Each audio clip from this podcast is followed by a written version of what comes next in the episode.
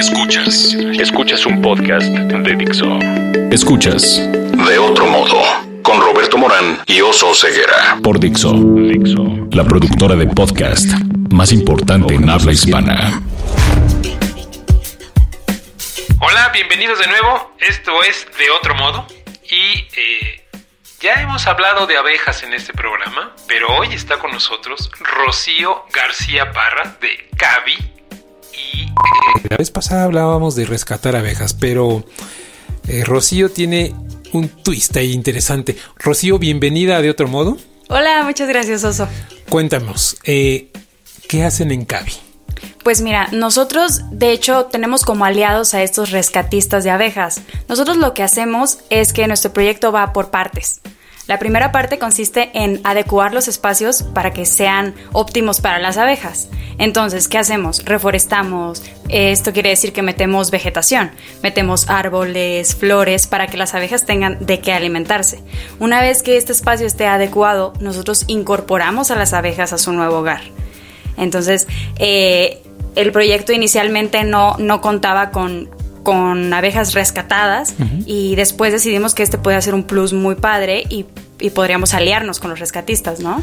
Oye, Rocío, ¿y desde cuándo fundaron Cavi? O sea, ¿cu- ¿desde cuándo está operando? Desde hace un año ya. Ok. ¿Y cómo, cómo ha ido esto? O sea, ¿qué tan fácil es ir a reforestar? O sea, ¿qué terrenos? ¿Cómo, cómo trabajan? Es complicado un poco porque es muy personalizado. La verdad es que tienes que estudiar eh, tipo de suelo, tipo de clima, no podemos meter especies invasoras, tenemos que cuidar mucho que, que sea un ecosistema muy balanceado. O sea, no meter puras flores, no, no incorporar puros árboles frutales, tiene que estar eh, balanceado el ecosistema. Entonces sí es un poco complejo, pero es muy bonito.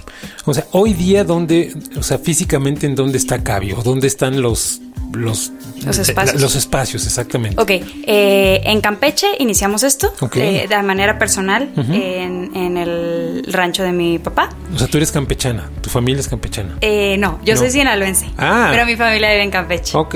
Ah, Y ahí fue donde yo conocí todo el mundo de las abejas. Ujú. Entonces, eh, han habido personas que me han dado la oportunidad en Cuernavaca, de hecho. Eh, han habido personas en Monterrey, en Michoacán, en Tamaulipas. Entonces, pues la verdad es que ya, ya han habido varias oportunidades. Ok, ¿y hoy día están operando en todos estos estados que me estás mencionando? En etapa 1. En etapa uno. Todos ellos se encuentran en etapa 1 porque eh, de momento las personas cuando querían eh, desarrollar el proyecto decían, ok, ya quiero que me traigas abejas y ya quiero tener eh, abejas en mis espacios. y yo, a ver, pero es que esto es por partes. Yo no voy a incorporar las abejas a un espacio que no esté adecuado, que donde no tengan alimento. Entonces todos estos espacios están en etapa 1. Una vez que, que yo considere que ya pasaron la etapa 1 y que las abejas se puedan incorporar, se pasaría a la etapa 2. Ese es un buen dato. O sea, basta que yo te llame, te mande un tweet eh, y entonces yo creo que ya voy a poder este, alojar abejas en mi propiedad privada. No es así. No, bueno, depende. Ah, Van a ver quienes tengan el espacio perfectamente adecuado. Digo, no me ha tocado, la verdad es que no he tenido un caso así. La mayoría de los espacios se tienen que hacer adecuaciones. Pero puede existir algún espacio que digan, yo tengo la vegetación perfecta para incorporar abejas. Esto puede ser. De hecho, me tocó conocer un, un huerto de mangos en Sinaloa. Y pues la verdad es que los mangos, o sea, los huertos de mangos y las abejas se llevan perfectamente bien. Entonces, porque mejora, las abejas mejoran la, la producción de, de mangos. Entonces, normalmente los que incorporan abejas lo hacen por el servicio de la polinización, ¿no? Pero pues las abejas están felices con, con polinizar la, la flor del mango. Entonces, Ahorita me surge la duda, ¿qué quiere decir Cavi? ah, bueno, CAB, K-A-B, es abeja en maya.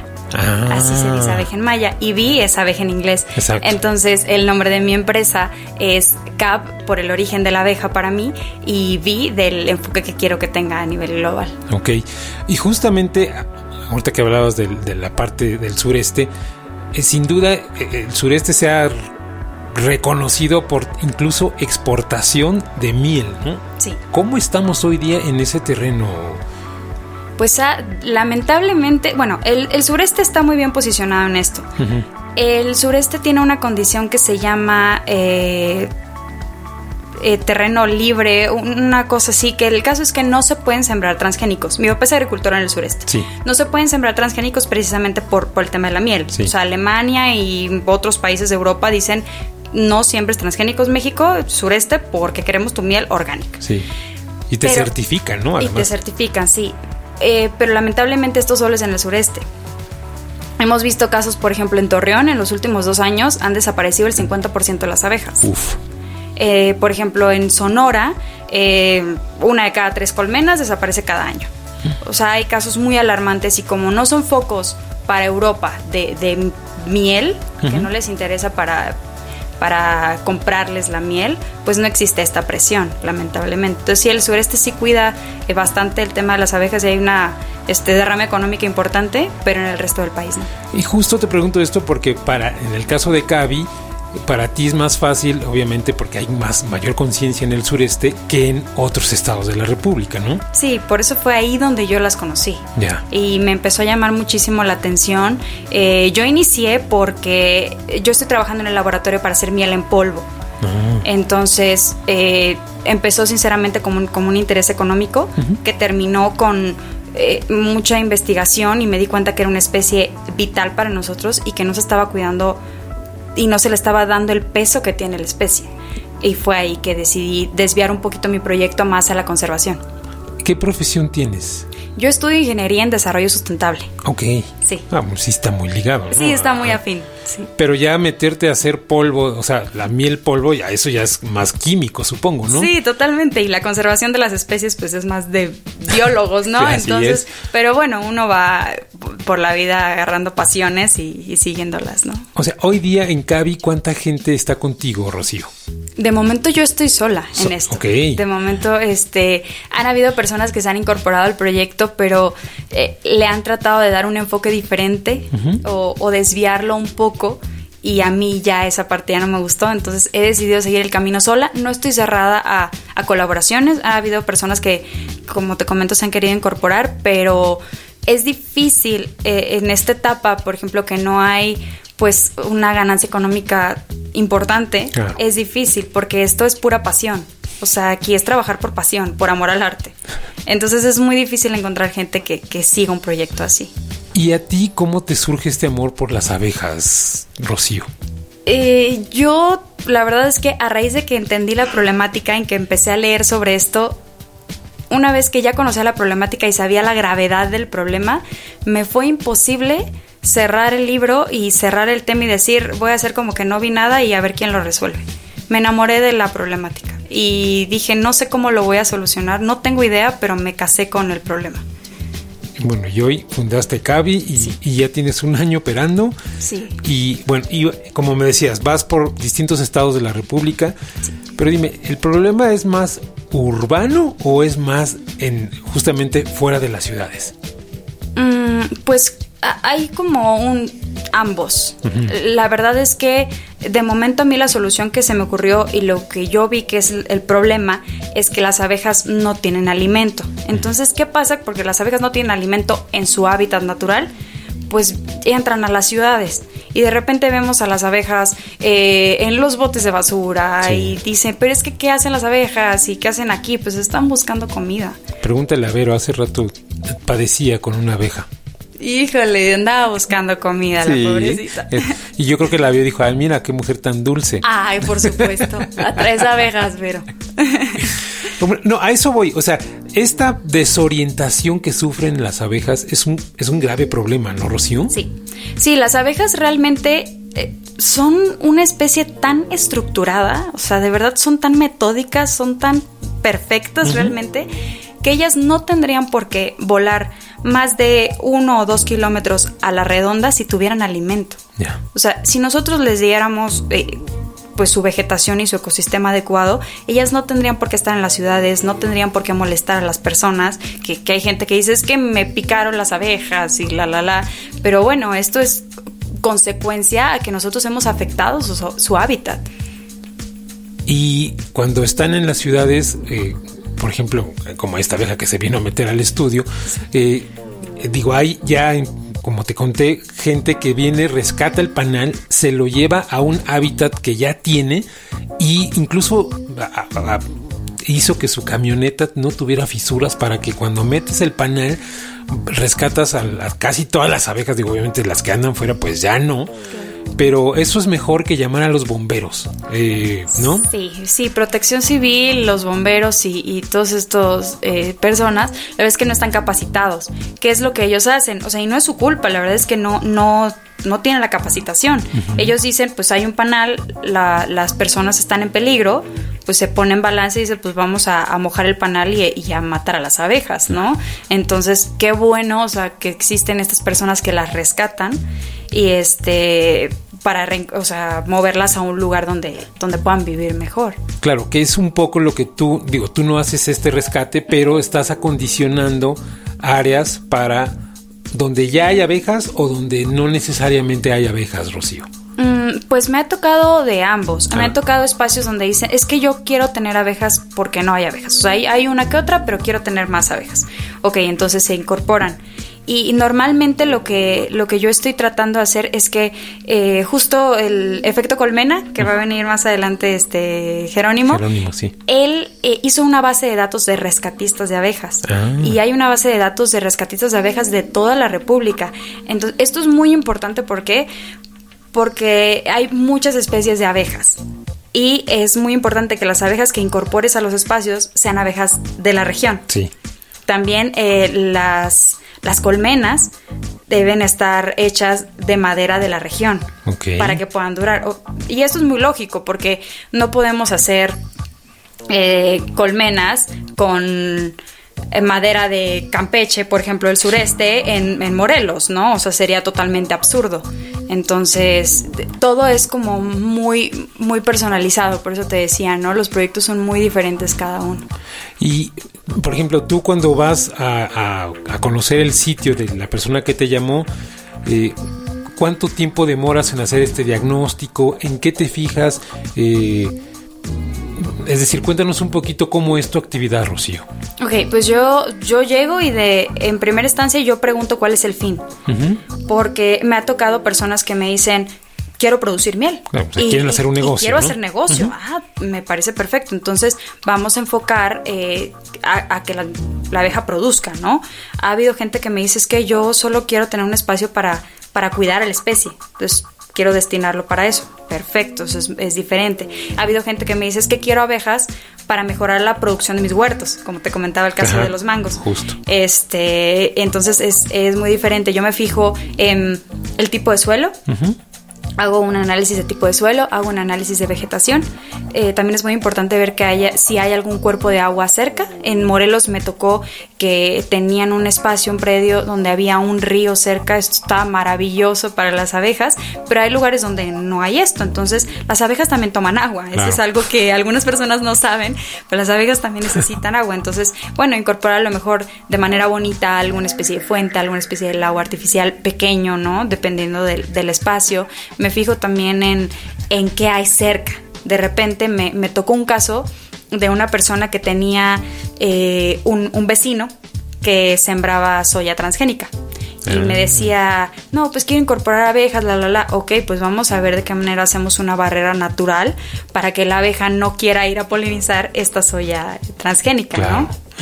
Entonces te tienes que fijar en los vecinos, tipo de suelo, vegetación, son varias cositas. Y entonces ¿Cómo, ¿Cómo, las atraes, Rocío? Eh, ¿Y de qué tamaño finalmente decides que van a ser esas colmenas?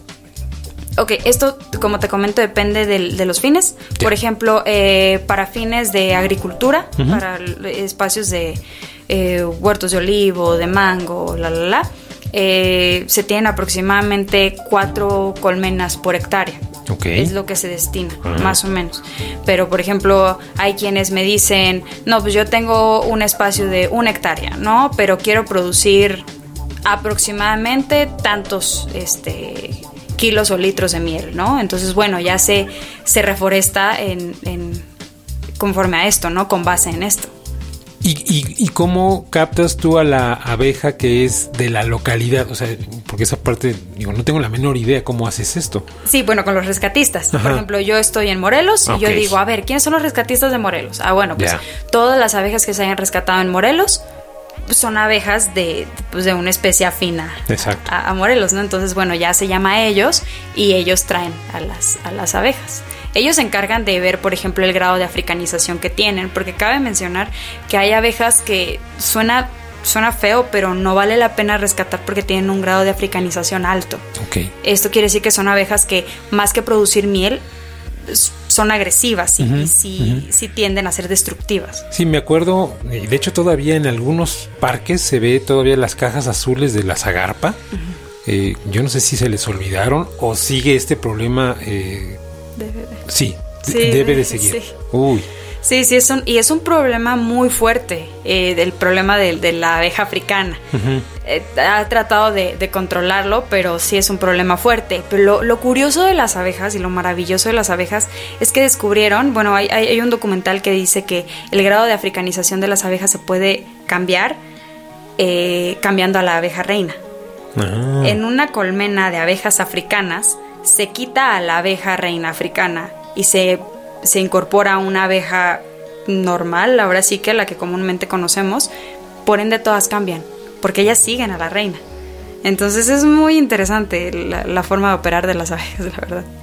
Pero tú, tú no estás metida tanto en ese, en, así que en mm, esa miel, ¿no? No, yo, yo leo mucho sobre todo esto, pero al final no, me parece muy interesante, pero al final no, esto no lo he hecho yo, la verdad. Claro, ahora, pero lo que tú sí sabes bien también, eh, Rocío, es si es un, no sé, un manglar, ¿no? Como decías hace rato, o es uno de olivos. Eh, ¿Esto cambia el sabor de la miel? Totalmente, sí, es muy curioso como, de hecho hay un mapa hermoso que hizo la Semarnat de diferentes sabores y colores que toma la miel alrededor de la República. Mm. Eh, por ejemplo, hay una miel justo de, de los manglares que a, los mexicanos no nos gusta porque es un sabor muy amargo. Ya. Sabe a sal, ¿no? a mar. Entonces, pero en Japón matan por esa miel. O sea, el sabor se les hace muy exótico, se les hace muy... y lo incorporan mucho a sus alimentos. Entonces, ese tipo de miel normalmente se, se exporta a Japón. Ok, porque también lo que he visto es que hay a miel saborizada y, sin duda no me acuerdo, hay una, bueno, hay varias flores, sobre todo con, flores, que es lo que más usan. Eh, pero en México se produce mucho de este tipo de miel saborizada. Eh, sí, por ejemplo, hay quienes les gusta por ejemplo, los que se dedican a comercializarla tienen este problema. Si ellos no, no su, su, abeja no poliniza la misma flor siempre, el sabor de su miel va a cambiar. Ah. Y entonces el consumidor va a decir, oye, a mí me gustaba más la que te compré antes, te volví a comprar y no sabe lo mismo. Entonces estas personas lo que tienen que hacer pues es pues monocultivo, ¿no? Entonces sembrar mucha lavanda para que solo polinice la lavanda, ¿no? En Campeche se hace de manera más silvestre. La, la flor que polinizan en Campeche se llama bueno, en la región la llaman taconal. Mm, desconozco cuál es el nombre científico, pero así la llaman. Y es una flor. Es una flor silvestre. Ah, ok. Exclusiva de la región, entonces normalmente la, abeja poliniza esto y la, miel sabe igual. Ok. De los, de los problemas que tú identificas en, que afectan a las abejas, o sea, están los transgénicos, que está el tema de la abeja africana. ¿Qué otros hay, Rocío, que no conozcamos la gente que no somos expertos? Bueno, la, en la agricultura hay un, eh, un problema grave que es el uso de los neonicotinoides. Ah. Existen siete. De esos siete, cinco son los que son nocivos para las abejas. En Francia, por ejemplo, ya están completamente prohibidos. Entonces, el siguiente paso es que México, siendo un país que se dedica a la agricultura en gran parte, deberíamos empezar a, a prohibir esto. Lamentablemente nosotros tenemos eh, pues presión de, empresas grandes eh, que tienen monopolio en el tema de, transgénicos y, de la agricultura en, general para, para, producir a nivel masivo. Entonces esto no se ha podido eh, realizar. Ahora, por ejemplo, tú en Cavi haces un esfuerzo por eh, mantener que no se mueran las abejas, ¿no? O sea, eh, ¿cómo le llaman? Que la extinción no se propague. Exacto. Pero del lado del gobierno, eh, ¿ves esfuerzos loables? Eh, ¿Cómo está trabajando ahí la, la Semarnat, no? Eh, le toca a Semarnat. Sí, yo de momento no he, he visto el tema un poco más sonado, más que antes. Ya. Pero no, no de la manera, no hay una legislación, por ejemplo, no hay, no hay una, una ley que diga que se tienen que cuidar, de cómo se tiene que tratar. Hay leyes que cuidan a, muchas otras especies y para la abeja no hay. Sí, recientemente eh, escuché que una mujer en el Senado puso sobre la mesa el, precisamente el tema de las abejas y me pareció súper interesante. De hecho, le, le escribí y quedé de verla en septiembre. Eh, que se abre la sesión en el Senado de, de la República y eh, para de ver de qué manera podemos agilizar este, este tema. La verdad es que en México existen leyes ambientales en general muy buenas, pero no existe como tal, no sé, tal vez como en Chile un tribunal ambiental administrativo Ah. o algo así más grande. La verdad es que no soy abogada, desconozco eh, si, si es fundamental o no, pero yo sí creo que falta la parte de la legislación del, del tema. De hecho, es mi tirada a, a largo plazo de mi empresa, Sí. tener certificaciones. A mí me interesa que las empresas que se dedican a alimentos eh, digan, cuento con la certificación de que cuido abejas. Sí. Y que decir, o sea, les conviene completamente porque garantizan su materia prima. Claro. Si las abejas no existen, no tienen la materia prima. De, de hecho, por esos micrófonos pasó alguna vez eh, un, un investigador que cuida el- los- a los murciélagos justamente para polinizar la flor de agave. O sea, porque son ellos los que esparcen la semilla por esos campos de Jalisco, ¿no? Bueno, y Michoacán y donde es la región. Pero algo así podrían hacer ustedes, como, como estás diciendo, para, para que la gente se dé cuenta de que, bueno, son productos que no maltratan o no, o por lo menos evitan la extinción de las abejas. Y hablando de extinción, Rocío, la, ¿hay una especie de censo o eh, no sé si existe algo así? Porque ¿cómo saben que, que se están, que hay menos mm, abejas en el país? Pues, o sea, ¿cómo se sabe eso? Yo lo sé porque eh, sigo mucho las investigaciones que hace la UNAM. Ajá. De momento es la única institución que yo, que yo Que tú- reconozco que, que, que hace este tipo de, de investigaciones. Efectivamente hace un censo. Ellos se dedican a ver, este año tenemos tantas colmenas, el próximo año cuántas tenemos, cuánta gente se está dedicando a la apicultura. De hecho, a pesar de que el sureste cuenta con el apoyo para, para la actividad económica, ha disminuido. Hay, o sea, ha decaído el interés de la gente por dedicarse a la apicultura.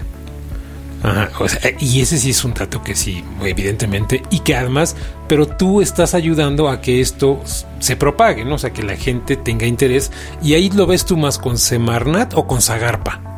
Mm, Yo de momento con Semarnat. Con Es Semarnat. con, es con, ma- con quien más he tenido el acercamiento, porque de hecho mi, mi empresa o mi idea empezó como crear un, un santuario para las abejas o, o una reserva natural, porque no existe en la. República. Yo la quería hacer en Campeche Ajá. y es- no quito el dedo del renglón, espero poder hacerla, pero yo me acerqué a la Semarnat con ese fin. Ok. Porque yo vi que hay reservas naturales para la luciérnaga, para la mariposa monarca en, Claro. en Michoacán. Sí. Y me di cuenta que no hay una reserva natural para las abejas. Y dije, pero es, es la especie más importante del mundo, ¿cómo no va a tener una reserva natural? Y no la tiene en la ¿Y, República. y en otros países existe eso, Rocío? Como tal, no. Ajá. Con- o sea, con esa terminología, no. Eh, hay países y, que cuidan mucho a las abejas. Eh, Francia, por ejemplo, las cuida bastante. Sí. Eh, pero de ahí en fuera son muy pocos. China, por ejemplo, el sur de China tiene un problema gravísimo con las abejas. Es muy curioso cómo eh, polinizan los chinos eh, ellos, con un palito y un algodón en la punta y andan de flor en flor polinizando porque no tienen abejas. Uf. Y los chinos son grandes consumidores de, de miel, sobre todo nosotros les exportamos miel. Mm, sí, tengo entendido que sí, pero no de una manera eh, importante. El problema que ellos están teniendo a raíz de no tener abejas es que no tienen materia prima. Están teniendo un, un déficit de alimentos. Ah. Entonces, p- porque bueno, la polinización es el primer paso para, para que los lo den flor, ¿no? Sí. Y la flor que da después, pues da un fruto. si no hay flor, no hay fruto. Entonces están teniendo este déficit de alimentos, de frutos, de, de, algunas este, verduras. Ese es el, déficit que están teniendo y es donde se están viendo afectados. Claro, y bueno, eso es justo lo que tu eh, organización está tratando de propiciar de que cada vez haya más eh, lugares donde las abejas puedan llegar. Y dime algo, eh, ¿cuál es el siguiente paso de Cavi? O sea, hoy tienes un año operando, ¿qué sigue en el horizonte que ves, Rocío? Eh, yo la verdad es que me gustaría salir del país, me gustaría seguir en Latinoamérica, me encantaría hacer, eh, no sé si escuchaste alguna vez del corredor eh, biológico que están haciendo en, todo el sur de América que llega hasta México. Es un corredor en el cual se trata de incorporar a todas las especies desde el sur de América hasta México, no, no abarca al norte. Entonces a mí me, encantaría hacer esto con las abejas, que hagamos un, un corredor ecológico donde se incorpore toda la especie para, rescatarla. Ok. Y lo que sí había oído, Rocío, es de un incluso una inversión del Banco Interamericano de Desarrollo justo en, en la frontera sur de México y Guatemala, porque había, había justamente un problema y iban a poner como una barrera natural porque las abejas de Guatemala traían un tema de transgénicos y querían justamente evitar todo este, este problema. ¿Tú conoces algo de eso? Lo leí, sí, sí leí eh, sobre el tema y la verdad es que esta barrera natural no sé de qué tanto pueda servir porque yo creo que lo que se debería de hacer para frenarlos es darles alimento, por ejemplo en Guatemala, para que las abejas no, no, se muevan y tal vez eh, que Europa si está teniendo el, el apoyo o está teniendo eh, la presión en, México de no sembrar transgénicos, tal vez ayudar un poquito a, Guatemala y al, sur de América a que hagan este tipo de cosas. Hay otra especie que también, por ejemplo, en Costa Rica cuidan mucho la abeja melipona. La abeja melipona es la abeja endémica americana. Eh, la abeja que nosotros tenemos es una abeja italiana africanizada que vino con la colonización y con, tanta cosa. Entonces, eh, rescatar a esta abeja eh, debería, o, a mí me interesaría que fuera uno de, los, de las metas que, tienen a, largo plazo. Y es una meta que tiene mi empresa totalmente. Hace rato decías de los diferentes tipos de abeja que hay. Eh, en México tenemos siete, dijiste. no? no? muchos más de siete. la verdad es que desconozco la cantidad exacta, pero sé que hay muchos, eh, muchas especies de, de, abejas. Pero digamos que la abeja madre, entre comillas, es esta que estaba citando, ¿no? La melipona. Es una abeja que no tiene aguijón, es una abeja que no pica. Ah, ok. Ya ves, Vero, no tienes que tener miedo a esas abejas. bueno, eh, en este programa, Rocío, siempre nos despedimos eh, con un cuestionario ping-pong. Entonces yo te doy un concepto y tú me lo regresas así, lo primero que se te ocurra. ¿Con una sola palabra? O con una frase. Ok. Pero es decir, no te puedes extender. Ok. Eh, abeja. Felicidad. Miel. Dulzura. Transgénicos. Pavor. Suelos. Flores. Flores. Frutos. Sabores en la miel. Lavanda. Eh, déjame hacer un paréntesis ahí. Sabores en la miel lavanda, pero ahorita yo probé una miel que tiene esta. Ay, pues es este hongo francés. Ok. ¿Ya sabes cuál? Este que, buscan los cerdos, ¿cómo se llama? Híjole. Híjole, bueno, que, tiene un sabor fortísimo. Bueno, y yo creo que sabe un poco a esa miel que describías hace rato, la de los manglares, que es como salado. Sí. Eh, pero bueno, en fin. Eh, Reina, abeja reina. Líder. Abeja obrera. Trabajadora, la base de todo. ¿Cuál es tu primer recuerdo de la infancia, Rocío? El mar, nadar en el mar. Muy bien. Rocío, ¿dónde te puede encontrar la gente? ¿Tienes página web, redes sociales?